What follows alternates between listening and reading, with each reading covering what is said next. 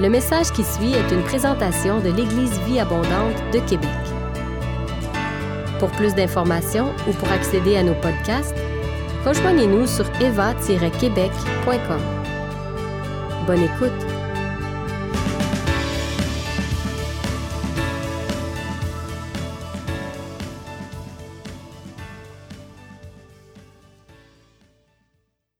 C'est euh, vraiment un privilège pour moi de pouvoir être parmi vous ce matin, même si c'est euh, au travers des réseaux sociaux. Voir à Dieu, c'est euh, c'est une belle opportunité pour moi de recommencer un peu à faire la route. Pendant un certain temps, on a, on a ralenti, mais là, on est un petit peu, euh, un peu plus sur la route. Donc, content d'être parmi vous ce matin. Merci à l'équipe de Vie Abondante. C'est un privilège pour moi de pouvoir apporter la parole ce matin. Il y a une belle équipe ici devant moi. Je sais qu'il y en a une plus belle encore, plus grande, je devrais dire, pas plus belle, mais plus grande encore, via les réseaux sociaux. Gloire à Dieu. Alléluia. Ce matin, j'aimerais partager avec vous euh, la dimension des relations, l'importance des relations. Vous savez, les êtres humains, on est créés pour être relationnels parce que Dieu, qui nous a créés, est aussi un être relationnel. Euh, le Père, le Fils et le Saint-Esprit. Euh, cette, dimension de la Trinité qui est parfois difficile à expliquer, mais cette réalité pour nous, les croyants, et, et du fait même, alors que Dieu a créé l'homme, mais il a créé l'être humain, la femme, alors que les gens ont commencé à se multiplier, évidemment, cette trace de Dieu dans les hommes réside toujours et, et cette dimension de, relation est importante. Alors, pour moi, ce matin, ce que j'aimerais partager avec vous, c'est comment peut-on faire pour avoir des relations puissantes qui produisent euh, la transformation? Je crois, comme chrétien, que c'est important de se poser des questions, les bonnes questions, et comment faire pour que nos relations fassent un impact dans la vie des autres? Je répète cela. Comment faire pour que mes relations, nos relations, fassent un impact dans la vie des autres? Et, la Bible parle à propos de tout ça. Et euh, ma prière ce matin, c'est que vraiment le Saint-Esprit nous donne cette capacité, cette puissance d'entrer en relation pour voir des transformations dans la vie de ceux qui, nous entourent. Évidemment, les relations humaines, n'est pas quelque chose de simple, c'est assez compliqué. Les êtres humains sont assez compliqués en eux-mêmes. Mais euh, les relations aussi, parfois, peuvent être compliquées. Et je pense que chacun d'entre nous, on peut parler de certaines relations compliquées qu'on a pu expérimenter. Et il y a une dame du nom de Sylvie Arpin qui a écrit ceci un jour. Elle a dit, entre ce que je pense, ce que je veux dire, ce que je crois et ce que je dis, ce que vous voulez entendre, ce que vous entendez, ce que vous croyez comprendre, ce que vous voulez comprendre et ce que vous comprenez, il y a au moins neuf possibilités de ne pas s'entendre. Donc, ça parle de la, complexité euh, de la discussion, mais de la conversation, mais aussi le fait de se comprendre et le fait d'entrer en relation les uns avec les autres. Ma question pour nous ce matin, c'est, mais qu'est-ce que la Bible dit à propos de cela? Comment peut-on entrer dans des relations puissantes? Comment peut-on avoir des relations puissantes avec les gens qui nous entourent? Et, surtout, euh, comment ces relations-là peuvent produire la transformation que Dieu veut opérer dans la vie de ceux qui nous entourent? J'aimerais vous dire, la parole nous, mentionne ces clés-là. Et le texte que je vais choisir pour vous ce matin, c'est un texte qui est dans un livre qui, à mon sens, est un livre, euh, un beau livre où l'apôtre Paul va, partager son cœur, va partager son amour pour des gens particuliers. Et euh, on va regarder au livre de Colossiens. Paul affectionne les Colossiens et il va nous dire vraiment, je dirais, deux clés importantes pour, avoir des relations puissantes comme croyants. Et euh, euh, afin que, je dirais, afin que puisse avoir un relâchement de l'efficacité du royaume dans nos relations. Et le titre du message ce matin, c'est Les deux font la paire. Les deux font la paire. On va voir deux textes dans les Écritures, dans l'Épître aux, aux Colossiens. Les deux font la paire. Il y a deux principes qui vont faire en sorte qu'on va être émerveillé et qu'on va voir aussi comment nos relations vont, euh, être puissantes avec les gens qui nous entourent. Le premier verset des deux font la paire, la première clé que l'apôtre Paul nous dit, et c'est intéressant parce que quand on lit le livre d'Éphésiens, euh, à la fin du chapitre premier, Paul parle d'être mature comme croyant. Il parle d'être... Euh, il s'adresse à des gens qui sont des gens qui sont adultes dans leur foi. Vous savez, dans, dans 1 Corinthiens 12, l'apôtre Paul aussi mentionne euh, quand j'étais enfant, ben, j'agissais comme un enfant, je pensais comme un enfant, je réagissais comme un enfant. Quand j'étais enfant, je vivais comme un enfant. Mais maintenant que je suis adulte, je vis d'une façon différente. Et j'aimerais vous dire que comme croyants, vous et moi, euh, on, est appelé à quitter l'enfance spirituelle. On, a tous été dans cette dimension de l'enfance spirituelle, mais dans le livre de Colossiens, l'apôtre Paul parle à des croyants qui sont prêts à quitter l'enfance spirituelle pour entrer dans cette dimension de vie adulte. Et la vie adulte est complètement différente de l'enfance, n'est-ce pas? Quand on est enfant, c'est euh, qu'est-ce que je peux avoir pour moi, donne-moi, etc., puis mes besoins, etc. Quand on arrive à être adulte, et si vous êtes parent et vous avez des enfants, vous savez que tout à coup, on pense différemment. C'est plus autant à propos de nous qu'à propos de ceux qui sont autour de nous, puis prendre soin des autres qui sont là autour de nous. Mais dans la vie spirituelle, c'est la même chose. Quitter l'enfance spirituelle pour entrer dans cette dimension de vie adulte. Et, je pense que ce que Paul enseigne dans le livre de Colossiens chapitre 3, c'est important de réaliser que ça s'adresse à des gens qui veulent, qui aspirent à être matures. Au tout début du chapitre 3, l'apôtre Paul va dire aspirer aux choses d'en haut. Chercher les choses d'en haut. Ah, si je suis un enfant spirituel, ah, je, vais, me plaire ou je vais me complaire dans ce que je connais déjà. Mais si je veux grandir comme un, homme et une femme de Dieu, si je veux grandir, je vais tout à coup aspirer quelque chose de plus, c'est-à-dire aspirer aux choses d'en haut. Et Paul commence le chapitre 3 en disant aspirer aux choses d'en haut. Mais par la suite, ce qui va venir, les clés qu'il va nous donner, si on est un enfant dans la foi, on va avoir de la misère à comprendre, la difficulté à saisir ce qu'il veut nous dire. Mais si on aspire aux choses d'en haut, on va découvrir que ces principes-là sont puissants pour amener des relations qui vont apporter la transformation dans la vie de ceux qui nous entourent. Vraiment, c'est Dieu qui opère ces transformations-là. Le Seigneur aime opérer les transformations dans la vie des gens qui nous entourent au travers les vaisseaux que nous sommes. Nous, on est juste des vaisseaux. Mais Dieu aime passer par nos vies pour agir. Amen. Donc, le premier verset, c'est le verset 17 plutôt. Colossiens 3, chapitre 3, verset 17. Voici ce que l'apôtre Paul, êtes-vous prêt? Je sais qu'elle va, vous autres, vous êtes des gens qui sont matures, des adultes dans la foi. Je sais que je m'adresse à un groupe de personnes qui aspirent aux choses d'en haut. Donc, si vous aspirez aux choses d'en haut, vous allez être un avec moi ce matin. Pas avec moi, mais autant d'être un avec la parole. Verset 17 dit ceci. Et quoi que vous fassiez, Oh. Et quoi que vous fassiez, en parole ou en œuvre, faites tout. Oh. Tout. mais est-ce que vous comprenez que c'est euh, quand on prend le temps de s'arrêter sur un verset, de méditer le verset, il y a, un poids dans ce verset-là, il, il y a une vérité dans ce verset-là. Et quoi que vous fassiez, en parole ou en œuvre ou en action, faites tout, tout au nom du Seigneur Jésus-Christ, en rendant par lui des actions de grâce à Dieu le Père. La première dimension qu'on voit pour avoir des relations puissantes, Paul nous dit ici, la première dimension, c'est de faire tout au nom du Seigneur Jésus-Christ. Qu'est-ce qu'on est en train de dire? Faire tout en son nom. Quand je fais tout dans le nom du Seigneur Jésus-Christ, je suis en train de réaliser que, hey, comme croyant, je suis son représentant sur terre. Non, non, mais c'est moi que Dieu appelle à être celui qui va être son représentant, ou encore un terme connu parmi nous, les croyants, son ambassadeur. Je suis ici sur terre, je vis sur terre, et la raison pour laquelle je vis comme croyant sur terre, c'est pour représenter quelqu'un d'autre. C'est intéressant parce que quand on est des enfants, c'est tout à propos de nous qu'on a dit tantôt, ou beaucoup à propos de nous. Mais quand on est des adultes, tout à coup, on réalise, ce n'est plus à propos de nous, c'est plus à propos de moi. C'est à propos de celui que je représente. Il y a, quelque chose qu'on aime moins comme croyant, comme thématique biblique, c'est celle de mourir à nous-mêmes pour que Christ vive au travers de nous. C'est comme, on veut vivre, on veut nos droits, on veut nos privilèges, on veut, on est prêt à fighter pour plein de choses.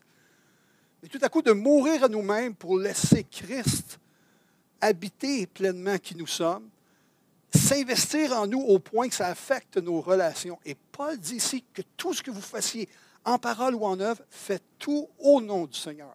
C'est-à-dire, faites tout en son nom comme son représentant, son ambassadeur. Wow! La vraie question maintenant, si je suis appelé à être son ambassadeur, si je suis appelé à être son représentant, c'est que je dois savoir qui je représente. Je, représente Jésus, oui, mais, je représente quoi? Je représente Jésus, je représente son royaume, je représente ses valeurs, je représente son cœur. Jésus est venu pour quoi faire dans ce monde? La Bible nous dit que Jésus est venu démontrer ou révéler qui était le Père, qui était Dieu. Jésus a, renversé même les croyances des gens de l'époque lorsqu'il est venu révéler Dieu le Père. Les gens qui disaient connaître Dieu, Jésus a amené une certaine confusion parce que leur connaissance de Dieu était teintée par le, je, dirais par leur compréhension qui était parfois faussée. Et tout à coup, Jésus est venu révéler le vrai Père, le cœur de Dieu. Mais non seulement Jésus est venu révéler le Père, mais il est venu aussi démontrer ou révéler qui sont ceux que Dieu aimait. Et ça, ça a choqué une méchante gang de personnes. Je vous le dis, là, il y a des gens qui ont été tellement offensés par cela. Nous, aujourd'hui, les croyants, on, connaît le verset dans Jean 3,16, car Dieu a tant aimé le monde. On connaît ce verset-là. C'est un verset connu. Même on le connaît tellement qu'à un moment donné, on a oublié le, sens de ce verset-là. Mais imaginez-vous, reculer plus de 2000 ans plus, plus tôt, quand tout à coup Jésus annonce cela. Car Dieu a tant, par la bouche de Jean, car Dieu a tant aimé le monde. J'imagine les Juifs de l'époque qui pensaient que les seules personnes que Dieu pouvait aimer, c'était ceux qui marchaient, qui obéissaient et qui vivaient dans la loi. Les autres, ben, Dieu ne s'en préoccupe pas vraiment. Ça ressemblait aux dieux païens euh, que les Grecs ou les Romains avaient. les dieux païens ne se préoccupaient pas de toi, mais toi, il fallait que tu fasses des sacrifices pour eux. Ça ressemblait un peu à ça. Mais pour les Juifs, c'est un peu pareil. C'est comme, mais non, les païens, eux autres, Dieu n'a rien à faire avec ces gens-là? Et tout à coup, Jésus vient dans le monde et révèle quelque chose d'important. Que Dieu est venu parce qu'il aime ceux qu'il a créés. Dieu aime ceux qu'il a créés. Bon. Des, fois, on est tellement habitué de lire les Écritures, on, baigne tellement dans les Écritures, en croyant, on échange tellement à propos des thèmes qui sont simples, que parfois on en perd le sens profond. Jésus a introduit une vérité fondamentale. Dieu est amour. Ce n'était pas nécessairement comment on voyait Dieu avant la venue de Jésus. Euh, Jésus introduit Dieu aime le monde. Attends, comment il peut aimer le monde? Si on est des enfants, dans la foi, on ne comprend pas. Mais si on est des adultes, on comprend que Dieu aime les êtres qu'il a créés. Aime les gens qu'il a créés. Il les aime tellement qu'il a pourvu un moyen qu'ils soient réconciliés à nouveau avec lui. Wow, ça c'est de l'amour au, millimètre carré. Wow! Et Dieu veut que chacun soit sauvé. Ça, c'est des, c'est révolutionnaire. Peut-être pas pour nous aujourd'hui, mais pour l'époque, c'était, révolutionnaire pour Jésus. Ces trois idées sont bouleversantes et ces trois idées sont uniquement chrétiennes. C'est intéressant de réaliser cela, c'est-à-dire que Jésus introduit ces vérités dans le monde pour démontrer qui est son Père, révéler qui est le Père. En même temps, si je suis son ambassadeur ou son représentant, si j'ai à représenter une compagnie, je dois connaître les valeurs de la compagnie, je dois connaître le produit de la compagnie. Si j'ai à être un ambassadeur d'un pays, je dois connaître qui est mon pays, quelles sont les valeurs de mon pays. Il y a des choses que je pourrais être un représentant dans un autre pays pour mon pays et dire, oh, ça, c'est pas nous. on ne pourra pas faire ça, on ne pourra pas vous aider là-dedans parce que ça ne nous représente pas. Donc, je dois connaître qui est mon pays. De la même façon, quand je suis ambassadeur de Christ, dois connaître Christ. Il y a un texte qui, pour moi, m'a toujours euh, impacté à, chaque, presque, je ne peux pas dire à chaque fois, mais presque à chaque fois que je prêche. Je vais relire avant la prédication ce texte-là. Et c'est le texte qui est dans Luc chapitre 18, verset 18. Et euh, Luc 4, euh, chapitre 4, verset 18, ça dit, L'Esprit du Seigneur est sur moi parce qu'il m'a oint pour annoncer une bonne nouvelle aux pauvres. Euh, juste une minute. Donc, je suis son représentant. Je ne suis pas Jésus, je suis son représentant. Mais quand Jésus est venu, il est venu dans une petite ville qui s'appelait Nazareth. Vous vous souvenez de la ville de Nazareth? Petite ville insignifiante. J'ai eu l'occasion d'aller à Nazareth. Et ils ont rebâti une petite synagogue comme à l'époque de Jésus. Et je me suis tenu, je disais à mon épouse, prends-moi en photo derrière. Derrière, euh, j'étais dans la synagogue. J'ai dit, prends-moi en photo, juste pour que. Je, puis il y avait un rouleau à l'avant. J'ai puis là, ça me faisait penser à ce moment-là où Jésus, tout à coup, dans cette ville de Nazareth, a pris le rouleau, Et a trouvé l'endroit dans Isaïe où c'était marqué le verset qu'on va lire dans quelques instants. Et quand il l'a trouvé, voici ce qu'il a dit. Il a dit, l'Esprit du Seigneur est sur moi parce qu'il m'a oint pour annoncer une bonne nouvelle aux pauvres. Alors, comme son représentant, c'est important pour moi de réaliser, OK, Jésus est venu sur terre, mais qu'est-ce qu'il est venu accomplir sur terre? Ça a été quoi son mandat sur terre? Pourquoi? Parce que je le représente. Donc, dans mes relations, c'est important aussi que je représente bien celui que je dis que je représente. Et ici, lorsque Jésus définit le mandat qu'il va accomplir sur la terre au travers du prophète Ésaïe, voici ce qu'il dit. Il dit, je suis venu sur cette terre pour annoncer une... c'est quoi la nouvelle qu'on annonce, nous? C'est quel genre de nouvelle qu'on annonce autour de nous? Jésus dit, mon mandat sur terre, c'était d'annoncer une bonne nouvelle. Dieu vous aime et il veut que vous soyez réconciliés avec lui. Et il a pourvu, il va pourvoir le moyen que vous, soyez réconciliés. Pensez-y. C'est une bonne nouvelle. Et c'est une bonne nouvelle aux, pauvres. Il continue en disant, il m'a envoyé guérir ceux qui ont le cœur brisé. Je sais pas si vous avez connu des gens qui ont le cœur brisé. Vous savez, les gens qui ont le cœur brisé ont souvent deux réactions lorsque tu as un cœur brisé c'est soit que tu t'apitoies sur toi-même, puis tu crois que tu n'as pas rien à, offrir à cette vie, puis tu, te morfonds sur toi-même, puis tu, subis toute ta vie, ou encore, c'est que tu deviens rebelle. Puis les rebelles, là, je ne sais pas si vous en reconnaissez, ce pas des gens agréables. Ce pas des gens que vous côtoyez qui seront le fun à côtoyer. Les gens rebelles, la plupart du temps, vont vous faire réagir.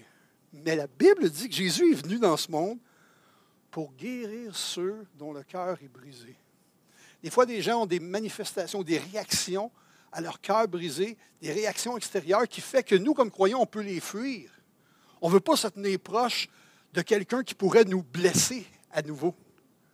Pourtant, Jésus, son mandat, ça a été, quand tu rencontres quelqu'un de brisé, avec un cœur brisé, son mandat, c'est, faut que tu ailles le voir. Pourquoi? Parce que tu ne regardes pas l'enveloppe extérieure. Tu ne te fais pas des préjugés à partir de son comportement. Tu laisses le Saint-Esprit et Dieu remplir ton cœur afin de venir le toucher dans tes relations. Waouh, c'est puissant. Quand on pense à Jésus, ses relations avec les êtres humains, lorsqu'il a vécu sur cette terre, Jésus a approché des gens que bien des Juifs n'auraient pas approché. Hein, quand on disait que c'était l'ami des pécheurs, pour les Juifs, c'était hors de éloigne-toi de moi. Mais pour Jésus, non. Bien qu'ils ont un cœur brisé, mon cœur, mon désir pour eux, c'est de les voir être guéris. Il continue en disant, proclamer aux captifs la délivrance, aux aveugles le, recouvrement de la vue. Pensez-y juste un instant. Je ne sais pas si vous connaissez beaucoup de captifs, mais il y en a des captifs. Les gens sont captifs à cause du péché. Pourquoi? Parce que l'ennemi, lui, cherche une chose, voler, égorger, détruire. Il cherche à garder les gens dans leur péché. Il cherche à garder les gens dans leur esclavage. Mais Jésus est venu afin d'amener la délivrance à ceux qui sont captifs. Aux aveugles, le recouvrement de la vue. Wow! Des fois, on peut prendre littéralement le volet d'être un aveugle, aveugle physique, mais aussi les aveugles spirituels. Je ne sais pas pour vous, mais quand je pense à moi-même, lorsque je suis venu à la connaissance du Seigneur Jésus-Christ, en 84, j'avais déjà lu la Bible deux ans auparavant, des portions particulièrement du Nouveau Testament. Mais quand j'ai reçu le Seigneur ce soir-là, il y a quelque chose de nouveau qui a pris place dans ma vie. Et le même soir, j'ai lu l'évangile de Jean. Et quand j'ai lu cet évangile-là de Jean, et je suis arrivé dans, Jean chapitre 3, quand je suis arrivé là où tout à coup on parle de, de Nicodème, j'ai été renversé pour la première fois de ma vie après avoir lu la Bible pendant deux ans. J'ai réalisé que je, comprenais c'était quoi la nouvelle naissance. Pourquoi? Parce qu'il y avait un voile qui avait été enlevé. le, Seigneur a fait une œuvre dans mon cœur. Je ne voyais plus, je, réalisais que les Écritures étaient différentes. Il continue en disant, pour renvoyer libres les opprimés, pour publier une année de grâce. Vous savez quoi? Je pense qu'il faut absolument s'arrêter sur ce verset-là, qui, est comme le mandat de Jésus-Christ. S'arrêter, méditer ce verset-là, et se poser la question, Seigneur, comme ton représentant, comme ton ambassadeur, est-ce que je suis en train de vivre ça? Est-ce que je suis en train de vivre? Pourquoi? Parce que je te représente et ça a été le mandat pour lequel tu as marché dans ce monde. Est-ce que moi, je suis en train d'être partie prenante de cela dans ma vie? Et si oui, je suis en train d'agir au nom du Seigneur Jésus-Christ. Je suis son représentant. Premier premier verset dont Paul parle comme une clé importante dans nos relations, c'est de faire tout, soit en parole ou en action, au nom du Seigneur. Le deuxième verset, qui est dans le même chapitre, qui, qui a un impact puissant, c'est le verset 23.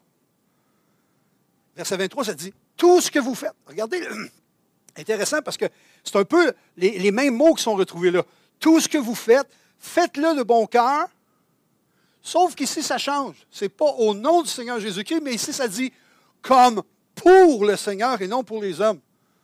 Ben, pour payer ça, c'est comme c'est faisable, ça, tu sais. Bon, je, vais tout faire comme si je le faisais pour Christ. Mais c'est parce qu'il y a une chose qu'on oublie, c'est le contexte de ce verset-là. Dans quel contexte ce verset-là a-t-il été écrit? Le contexte immédiat. C'est écrit pour des esclaves. Quoi? C'est écrit pour des esclaves. Paul, alors, qui s'adresse à des... J'aimerais vous dire qu'un esclave ne peut pas être un esclave enfant dans sa foi pour comprendre ça. Pour comprendre, parce que quand, tu es un esclave, là, il y a encore des réactions que tu peux avoir envers tes maîtres. Les haïr profondément, puis tu le fais parce que tu es obligé, ou encore souhaiter le meilleur, puis tu es un bon petit esclave qui, qui fait toutes les bonnes petites choses pour avoir une vie assez tranquille. Mais dans les deux cas, tu es sous l'emprise de quelqu'un. Les êtres humains n'ont pas été créés d'être sous l'emprise de quelqu'un. Ici, Paul dit aux esclaves, voici ce qu'il dit, tout ce que vous faites, faites-le de bon cœur, comme pour le Seigneur. Est-ce que Dieu souhaitait l'esclavage? Mais non, on l'a lu dans les versets avant. Hein. Jésus est venu pour rendre libres les gens, renvoyer libres les opprimés, proclamer aux captifs la délivrance. Ce n'est pas le cœur de Dieu, mais on sait que l'ennemi cherche l'esclavage des gens sous toutes sortes de formes. Le péché amène l'homme, la femme, à l'esclavage. Et voilà pourquoi le Seigneur veut nous affranchir du péché. Voilà pourquoi c'est si important de découvrir Dieu, d'arriver à un point dans notre vie où on reconnaît notre état de pécheur. On arrive à cette dimension de repentance dans nos vies, reconnaître ce que, ce a, ce que, ce que nous sommes, l'état pour recevoir Christ dans nos vies et voir son impact sur nous. Ici, ça dit, wow, faites comme pour le Seigneur. J'essaie de comprendre cela. Moi, je n'ai jamais été esclave, à part du péché, je parle. Ah, je ne connais pas l'esclavage, mais j'essaie de me mettre dans la peau d'un esclave. Ça doit être pas facile. Et si quelqu'un m'écrit une lettre, un apôtre m'écrit une lettre, puis il me dit, regarde ton maître, puis quand tu regardes ton maître, là, vois-les pas comme ton maître, mais vois-les comme si c'était Jésus. Wow! Attends une minute, Baquet. Mets-toi dans, dans ma position, puis tu, vas comprendre que ça ne marche pas comme ça. Et voilà pourquoi je vous dis, quand l'apôtre Paul commence ce chapitre en disant Aspirez aux choses d'en haut. Vous voulez voir des relations d'impact, vous voulez voir des relations puissantes. Ben, pour y arriver, il faut vivre la parole. Pour y arriver, il faut se départir de ce qu'on croit, de ce qu'on pense, de ce qu'on souhaite pour découvrir tout ce que la Bible a à dire tout ce que la Bible veut, tout ce que la Bible déclare plutôt. Tout ce que vous faites, faites-le de bon cœur. Seigneur, même envers mon maître, tu ne connais pas le maître que j'ai. Et non pour des hommes. L'apôtre Paul va, à, ce point-ci, lorsqu'il nous parle de, faire euh, tout pour le Seigneur, c'est exactement, il est en train de nous dire, soyez des serviteurs dans le premier verset, il nous parle, il nous dit l'importance d'être des ambassadeurs, mais dans ce verset ici, Paul est en train de nous dire, soyez des serviteurs. Et, c'est intéressant parce qu'il y a plusieurs qualités qu'un serviteur doit avoir, des qualités chrétiennes euh, qu'un serviteur doit avoir. Un, serviteur pour son maître. Et un serviteur devrait être, et puis là, ils sont au cœur même du chapitre, chapitre 3. On va le lire dans quelques instants à partir du verset 12 jusqu'au verset 14 mais enchâssé dans, dans le chapitre 3, voici certains traits qui sont mentionnés, qui sont importants pour un serviteur. Il doit être hospitalier, aimer la vérité, il doit être un exemple, humilité, euh, bonté, patience, persévérance, aide, fidélité, connaissance, joie, amour, intégrité, amabilité. Euh, intéressant. Si ces qualités sont trouvées dans nos relations, qu'est-ce que ça va produire? Euh, lisons le verset 12, parce que ça va nous aider à comprendre ce que Paul veut nous dire lorsqu'il parle un peu plus, loin euh, de cette dimension de, faire comme pour le Seigneur et non pour des hommes. Au verset 12, ça dit Ainsi donc, comme des élus de Dieu, saints et bien-aimés. Ah, la position de qui nous sommes est tellement importante pour changer nos perspectives dans cette vie. La position que nous avons en Christ est tellement importante pour enlever, pour défaire les préjugés qui peuvent venir rapidement lorsqu'on voit des gens qui nous entourent. Il y a toutes sortes de personnes qui sont autour de nous. Et rapidement, comme être humain, on se fait une idée sur qui ils sont et la façon qu'ils réagissent à notre égard. Et là peuvent naître plein de préjugés. L'apôtre Paul nous dit, Hey, comme des élus de Dieu, saints et bien-aimés, quand vous savez qui vous êtes, c'est plus à propos de l'autre. Aussi méchant l'autre peut être, aussi, aussi, aussi. Vous savez ce que je veux dire? C'est plus à propos des autres, c'est à propos de Christ et de son œuvre dans ma vie. Saints et bien-aimés, élus de Dieu, revêtez-vous d'entrailles de miséricorde. Ça, il me semble que j'aurais dit, oh, prends, l'épée. Sois prête de varger dans le tas. Non, non, non, maintenant que tu sais qui tu es, ah ouais, rentre. Non, non, c'est pas ça. C'est comme. Saint et bien-aimé, tu comprends qui tu es, tu, comprends, tu connais ta position en Christ. Tu connais l'œuvre de Christ dans ton cœur. Alors maintenant, revêtez-vous. Je ne sais pas si vous avez réalisé cette dimension d'être revêtu, c'est un choix. Comme croyant, je peux choisir de me revêtir ou de ne pas me revêtir. Mais, mais quand je choisis, comme Paul dit, revêtez-vous, c'est comme si je mets à nouveau un manteau sur moi. Je me revais de quelque chose. La Bible parle d'être revêtu de Christ. Mais ici, ça dit, revêtez-vous d'entrailles de miséricorde. Alors, dans nos relations, si on veut des relations fructueuses, si on veut des relations qui amènent la transformation, Dieu veut faire un œuvre dans ma vie pour que ça se passe dans la vie des autres autour de moi. Ça commence comment? Lorsque j'ai un cœur de serviteur et, je comprends qui je suis en Christ comme un serviteur, je comprends ma position, mais à partir de cette position-là, je commence à manifester euh, cette dimension d'avoir des entrailles de miséricorde. De ne pas juger à partir du, premier événement, la situation qui me dérange, de, de l'image que la personne me projette, mais plutôt d'aller plus loin que les réactions des gens ou les actions des gens qui m'entourent, mais d'avoir des entrailles de miséricorde, de bonté, d'humilité, de douceur de patience. Et puis là, il va rentrer dans une dimension intéressante. Là, il va parler des croyants. Il dit Supportez-vous les uns les autres. Ça veut dire que même dans le corps de Christ, des fois, on peut se. Hein? Il peut y avoir des situations, des fois, qui, qui font qu'il y a des petits accros qui prennent place. Il dit Supportez-vous les uns les autres. Et si l'un a sujet de se plaindre de l'autre, Attends, attends, ça là est vraiment intéressant. C'est comme des conflits, ça va exister. Les conflits arrivent dans ce monde, dans cette vie. Les conflits arrivent comme croyants. Mais regardez le prochain mot qui vient après. Si quelqu'un se plaint de quelque chose ou de quelqu'un, ou d'un pasteur, ou d'un leader, ou d'un frère, ou d'une soeur, regardez la suite. C'est tout de suite après. Il n'y a pas de parenthèse. C'est tout de suite après. Voici ce qu'il dit.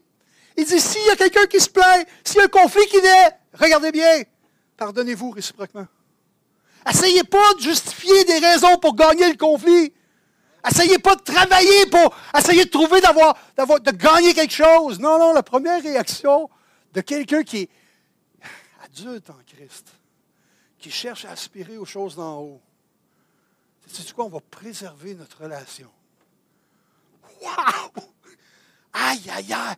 Ma relation avec toi est plus importante que le conflit qui est entre nous deux maintenant.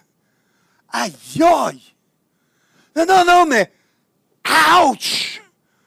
Seigneur, si l'Église, quand je parle d'Église, je m'inclus là, si nous, comme Église, on arrive à ce point-là, au cœur et dans nos vies, quand il y a des situations, je suis prêt à pardonner, à demander pardon, à pardonner. Je suis prêt. Pourquoi? Parce que c'est ce que Paul dit dans la parole. Tu veux des relations puissantes? Tu veux voir des transformations? Voici les qualités essentielles pour que ça se produise. Hmm, des fois, quand les conflits naissent, la seule chose qu'on veut dans un conflit, c'est avoir raison. Tu vas savoir. Maintenant, dans mon, dans mon rôle, ça m'arrive de temps en temps de gérer des situations conflictuelles. Vous savez quoi?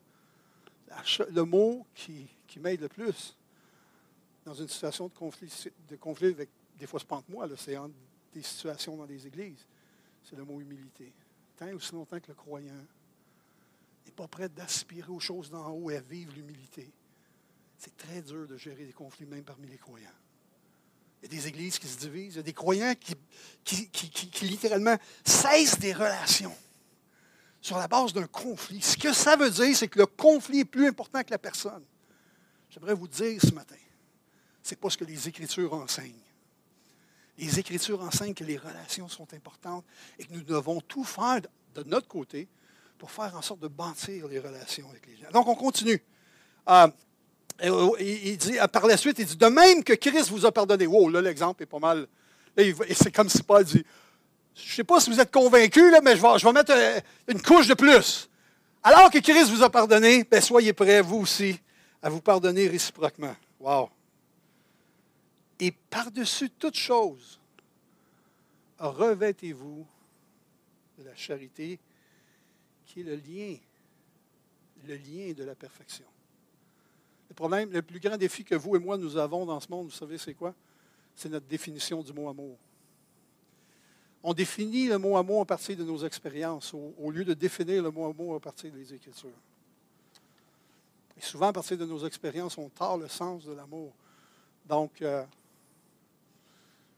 mais voici ce que ça dit. Le lien de la perfection, c'est la charité ou l'amour. C'est le lien de la perfection entre nous et Dieu. C'est une relation d'amour que nous avons entre nous et Dieu. C'est une relation filiale et non pas légale. C'est une relation d'amour. C'est le lien de la perfection. Mais dans nos relations avec les uns, les croyants, le lien de la perfection, c'est l'amour. Mais dans notre relation avec les autres, je dirais les non-croyants, c'est la relation le lien parfait, c'est la relation avec, au niveau de l'amour. Est-ce que les gens sont plus importants que ce qu'ils font, ce qu'ils disent? Est-ce qu'on est capable de voir les gens au-delà des préjugés qui peuvent venir lorsque on les côtoie? Donc, ce matin, l'apôtre Paul parle de, choses, à, mon sens, euh, qui sont des clés vraiment puissantes pour nos vies, pour ta vie, pour ma vie parle de deux dimensions comme croyant. Tu veux voir des, gens être impactés par ton témoignage? La première chose, et, je, nous dirais, dans cette saison euh, où on est en train de sortir lentement, et on l'espère définitivement, euh, de cette période de COVID-19, les gens en général ont changé. Moi, j'habite Montréal. L'impatience à Montréal, je vous le dis, c'est. Les gens étaient impatients avant. Là. Vous n'avez pas visité Montréal récemment, là? La lumière n'est pas encore ouverte qu'on a un klaxon. J'avais vécu ça à New York avant, hein, avec les chauffeurs de taxi, mais jamais à Montréal. Et là, maintenant, avant que la lumière soit encore ouverte, bip! OK, OK. Ce que, ce que, je veux dire, c'est qu'il y a une impatience mm, partout. Euh, dans les lignes d'attente, les, endroits où tu vas magasiner. On parlait ce matin des, flèches que tu dois suivre par terre, les gens, comment ils sont. Il n'y a pas beaucoup de grâce et il n'y a pas beaucoup d'amour manifesté dans toutes ces situations-là. Les gens, ils sont, sont tout proches. La question, OK, comme croyant, comment on va gérer cela dans nos relations avec ces gens-là? Les gens n'ont pas d'espérance. Nous, on a une espérance. Les gens ne savent pas qui ils sont. Ils savent à partir de leur accomplissement, de leurs œuvres ou de leurs dons, leurs talents. Mais nous, on sait qui on est, non pas à partir de nos dons, de nos talents, mais à partir de l'œuvre de Christ dans nos vies, comment nous sommes fils et filles de Dieu, élus de Dieu. notre position est importante. Et on est défini par qui nous sommes. Comment on va faire la différence? Mais je pense, et ça nous amène au point qui suit, le dernier point ce matin que nous allons voir ensemble, c'est celui-ci Quoi que vous fassiez, faites-le. Dans les deux textes, c'est un peu la même terminologie. Quoi que vous fassiez, faites-le ou faites tout. Un, c'est au nom du Seigneur, c'est-à-dire je représente Jésus pour l'autre. Je représente Jésus pour l'autre. Donc l'autre, peu importe qui est l'autre, je représente Jésus. Je suis Jésus pour lui. Wow. Et dans l'autre cas, dans l'autre verset, c'est euh, euh, faites-le pour le Seigneur. Donc, je, je sers le Seigneur. Ce qui veut dire que l'autre, c'est comme si l'autre était Jésus. C'est intéressant, Jésus est dans toutes les relations. Non, non, mais pour un, euh, croyant mature, Pour un croyant qui est adulte et comprend ceci, hey, peu importe les relations, je suis Jésus pour l'autre, parce que probablement que l'autre, et particulièrement si l'autre ne connaît pas encore Jésus de façon personnelle, c'est le seul petit Jésus qui va voir ou qui pourrait voir au moment où on se parle. Et dans l'autre cas, c'est que l'autre est Jésus et je vais le servir comme si c'était Jésus. Wow! On veut voir des transformations. On veut que la puissance se manifeste. La question qu'il faut vraiment se poser, c'est voulons-nous être l'agent de Dieu pour que ça se passe? C'est la question que je dois me poser. Est-ce que je veux être vraiment cet agent-là de Dieu? On a vu des choses importantes ce matin. Si je sais qui je suis en Christ, maintenant je comprends que je suis Jésus pour l'autre. C'est-à-dire, je représente Jésus pour l'autre. Vous comprenez ce que je veux dire? Mais en même temps, je comprends que quand je sers, l'autre est Jésus, peu importe qui est l'autre. Et je vais faire du mieux que je peux, dans le sens que, avec les caractéristiques que nous avons vues, pour faire la différence dans la vie de l'autre. C'est facile en croyant, c'est facile quand on, respecte, quand on se respecte mutuellement euh, entre chrétiens, c'est facile d'avoir ces attitudes-là. Mais en même temps, ça arrive des fois qu'il y a des bons chrétiens le dimanche qui viennent à l'Église. Ils sont très gentils avec les autres chrétiens. Mais la semaine, avec leurs voisins, avec leurs collègues de travail, écoutez, c'est un appel urgent maintenant. Je pense que dans la saison dans laquelle nous sommes, l'Église a besoin d'être proche de Christ. L'Église a besoin de rechercher les choses d'en haut et de laisser les choses d'en haut prendre place dans nos cœurs afin qu'on soit des agents de Christ pour faire une différence dans notre Québec, dans nos villes, Québec, Montréal et partout en province, qu'on puisse être des agents de Dieu pour voir l'impact que Dieu va faire au travers nous lorsqu'on est prêt à mourir pour que Christ prenne toute la place. Donc, dans toute relation Jésus-Christ et dans les deux personnes, je peux traiter l'autre comme si j'étais Christ et je peux le traiter comme s'il était Christ. C'est un duo choc. Ces deux versets-là, c'est un duo choc, c'est un duo puissant, c'est un duo choc. Chacun de ces versets-là est révolutionnaire, mais ensemble, ces deux versets-là sont doublement révolutionnaires. Vous savez quoi? Vous êtes précieux pour Dieu. Avez été créé à son image. Jésus vous aime. Il est mort pour toi. C'est un privilège pour chacun d'entre nous comme croyants de dire aux autres, tu as une valeur à mes yeux. Pourquoi? Parce que tu as été créé par Dieu, tu as une valeur à mes yeux. Peu importe qui il est, tu as une valeur à mes yeux. Et voilà pourquoi je t'aime. Ainsi, la bonne, la base d'une bonne relation, c'est la valeur que Dieu nous accorde. Ce matin, ça a été un, privilège pour moi de, pouvoir partager avec vous ces, deux vérités-là. Euh, les deux font la paix, être comme Jésus pour l'autre et voir Jésus dans l'autre. Et j'aimerais terminer avec un mot de prière pour nous ce matin, afin que Dieu puisse euh, faire un impact puissant dans nos vies. Euh,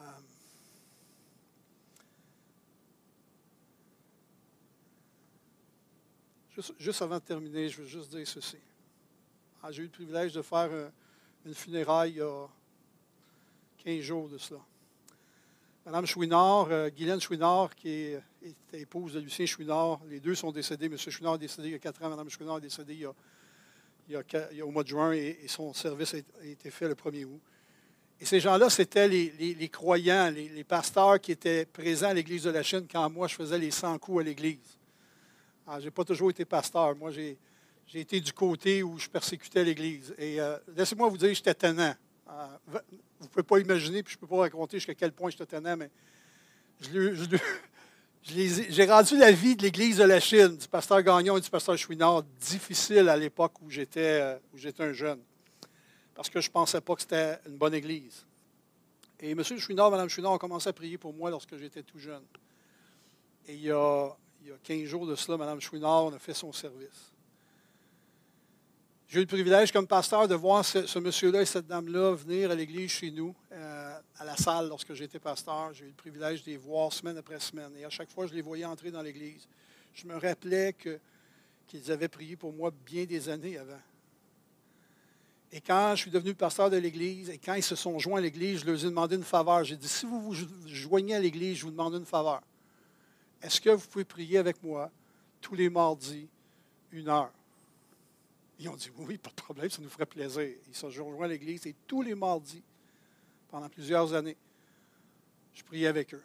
Vous savez, c'est quelque chose d'être en relation avec des gens, des croyants, faire des activités ensemble, mais c'est une autre chose que de prier avec des croyants.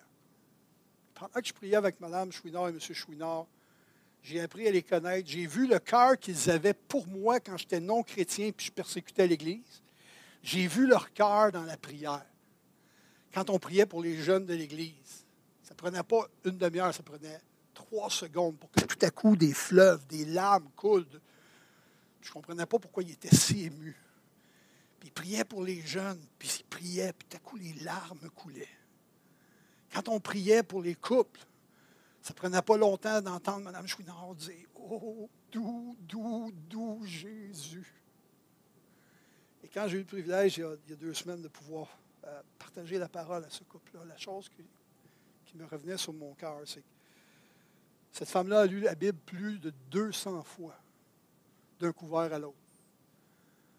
Mais bien qu'elle ait été reconnue je pense, dans, tous les gens que je connais, tous les, contacts que je connais au Canada et ailleurs, c'est la personne, je pense, qui connaissait le plus les Écritures que j'ai eu le, privilège de rencontrer. Je demandais n'importe quel verset. C'est incroyable, c'est une Bible sur deux pattes. Mais plus beau que d'être une Bible sur deux pattes, c'était quelqu'un qui laissait les Écritures faire son œuvre en elle. Et on a prié, elle a prié pour moi toutes les années que j'ai fait le ministère, jusqu'à tout récemment. Et laissez-moi vous dire, j'ai vu de ces croyants-là, des croyants adultes qui vivaient la parole de Dieu, qui ne se sont pas laissés distraire par un, jeune rebelle qui s'appelait Michel, qui faisait les 100 coups à l'Église, mais qui ont commencé à intercéder et prier. Et quand je suis venu à l'Évangile, je les ai vus venir s'approcher de moi. J'ai réalisé que, Seigneur, je veux ressembler à ces gens-là quand je vais vieillir. Je veux, je veux avoir le même, la, même, la, même, détermination dans mon cœur pour mon prochain. Je veux pleurer pour mon prochain. Je veux, je veux vraiment avoir des entrailles de miséricorde pour ceux qui m'entourent. Alors ce matin, aspirons ardemment aux choses d'en haut et soyons prêts d'être des vaisseaux. Soyons prêts de laisser le Saint-Esprit faire une différence dans nos relations. Seigneur, merci ce matin pour cette belle Église qui est l'Église d'Eva. Merci pour ces frères et sœurs qui sont tellement précieux à tes yeux, mais aussi aux miens, Seigneur. Seigneur, je prie ce matin que ton esprit puisse révéler à nos cœurs les choses dont Paul parlait, de voir notre prochain, de voir l'autre, comme si c'est Jésus, et de le servir de tout notre cœur, de toute notre passion, de chercher à gagner cette personne-là pour toi. Et aussi de voir l'autre comme si nous, on est le Seigneur, comme son représentant, comme étant des modèles et un exemple. Père, que ces vérités-là puissent remplir nos cœurs et qu'on puisse être animés de ton esprit pour voir, pour voir beaucoup de gens qui sont rebelles présentement venir à ta connaissance. Peut-être pour voir des gens où on a peut-être brisé des relations, Seigneur, sur, sur, un conflit ou une autre, voir des relations être restaurées. Pourquoi pas, Seigneur? Pourquoi, pourquoi pas que ta puissance agisse encore maintenant et aujourd'hui au travers de nous? Père, je prie ces grâces ce matin dans le beau nom de ton Fils. Amen.